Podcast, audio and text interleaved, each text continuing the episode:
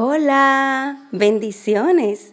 Qué bueno que podemos reunirnos otra vez para continuar con la tercera parte de Mujeres que edifican con sabiduría. Y ya que en episodios anteriores hablamos de la sabiduría y la necedad, yo creo que estamos listas para hablar de la mujer que edifica. Y como siempre, vamos a las escrituras. La Biblia dice en Mateo capítulo 7, desde el 24 hasta el 27. Por tanto, todo el que me oye estas palabras y la pone en práctica es como un hombre prudente que construyó su casa sobre la roca. Cayeron las lluvias, crecieron los ríos, soplaron los vientos y azotaron aquella casa.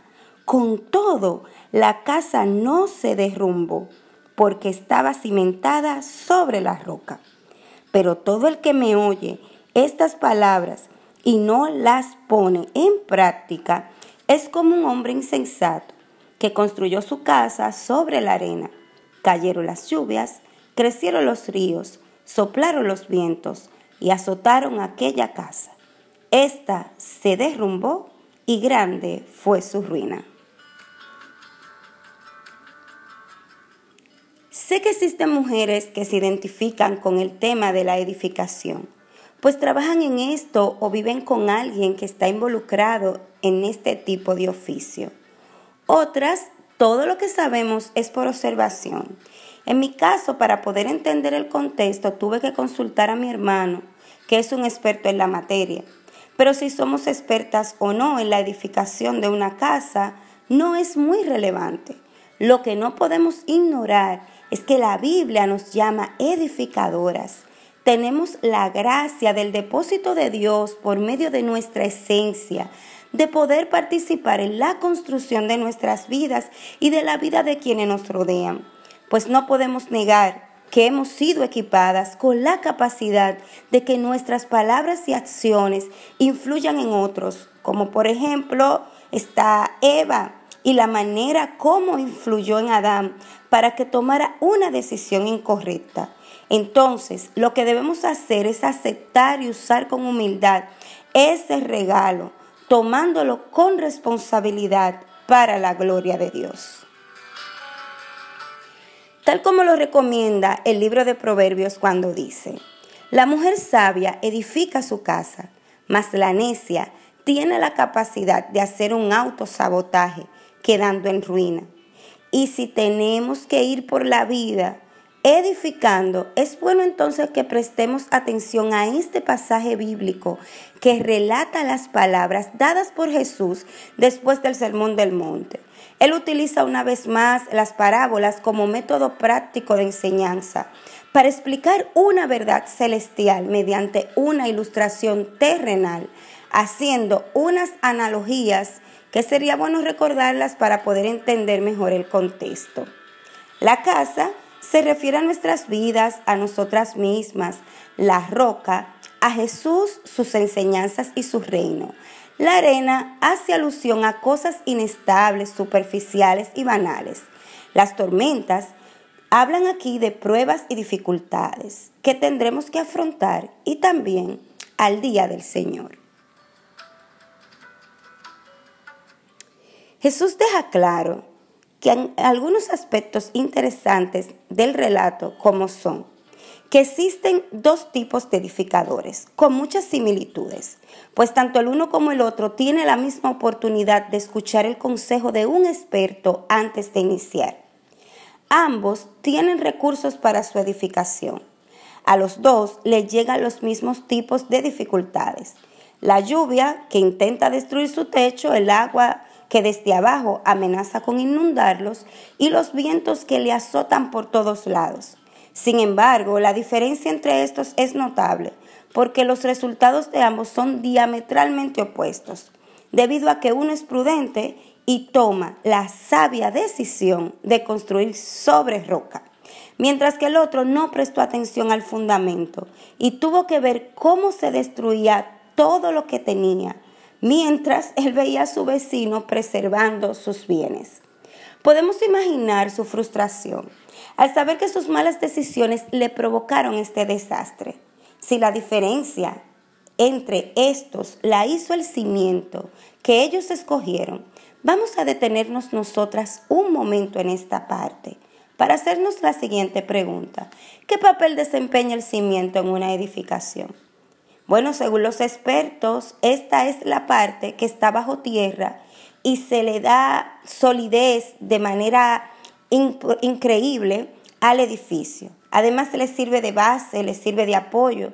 Esto significa que es una sabia decisión prestar atención a esta parte, aunque se necesite hondar, cavar, invertir tiempo y esfuerzo. Obviamente, la persona imprudente o el edificador imprudente no optará por esta opción, pues a él le gusta lo superficial, ya que esto conlleva menos esfuerzo, dándose el lujo de terminar primero que otros e invertir muy poco. Así que mis hermanas y amigas, yo quisiera que después de reflexionar sobre esta porción de las escrituras, tomáramos en cuenta algunas recomendaciones que podemos sacar de este pasaje bíblico que van a garantizar que nuestra edificación se mantenga firme. Número uno, recuerda que ser cristiana no te evitará pasar por dificultades. Más bien, al decidir por Cristo para que Él sea tu fundamento, recibirás fuerzas, esperanza y fe las cuales te harán pasar por todas las adversidades con una respuesta distinta, evitando quedarte en ruinas. Es una sabia decisión aceptar al Señor como la roca firme de nuestras vidas. Número 2. No te conformes con solo escuchar sus enseñanzas.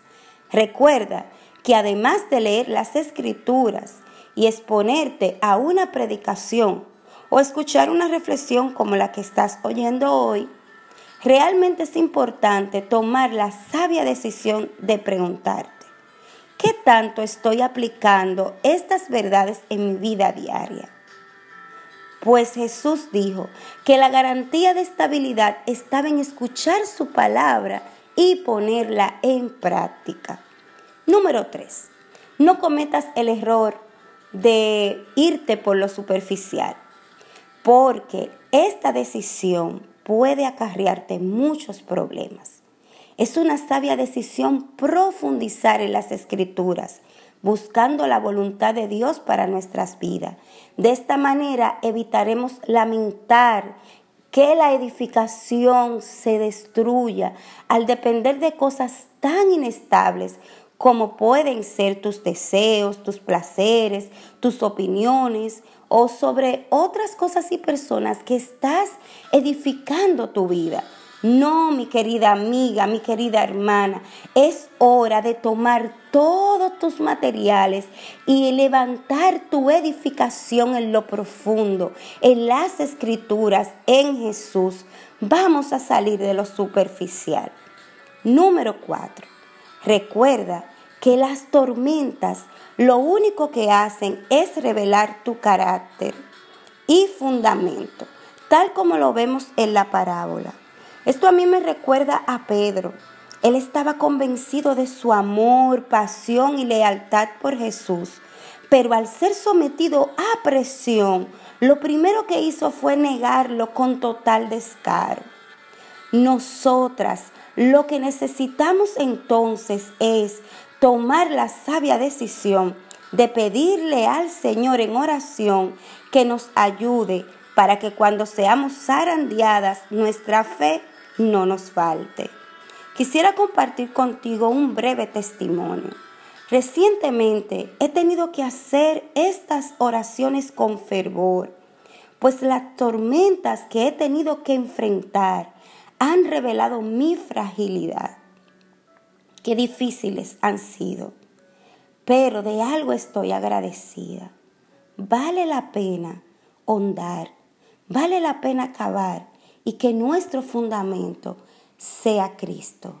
No es fácil, tendremos que hacer un sacrificio, pero al final, cuando vengan las adversidades, veremos que aunque nuestra vida se tambalee de un lado al otro por los fuertes vientos, aunque sintamos que todo se nos viene encima por las fuertes lluvias, aunque tengamos dolor y estemos asustadas porque vemos que el agua sube y sube amenazando con inundar nuestro ser, nosotras estamos seguras de que no vamos a perecer porque nuestro fundamento es Cristo.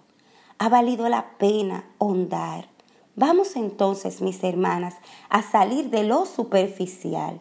Esta es la oración mía en esta mañana para tu vida y para la mía.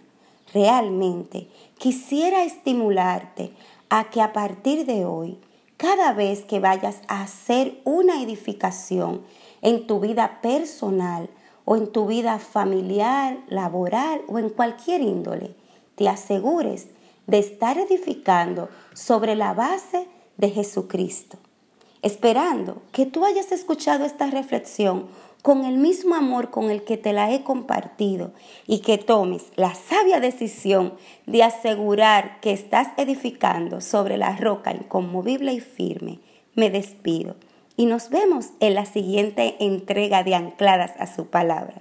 Yo soy Keren Mejía desde mi diario devocional. Bye bye.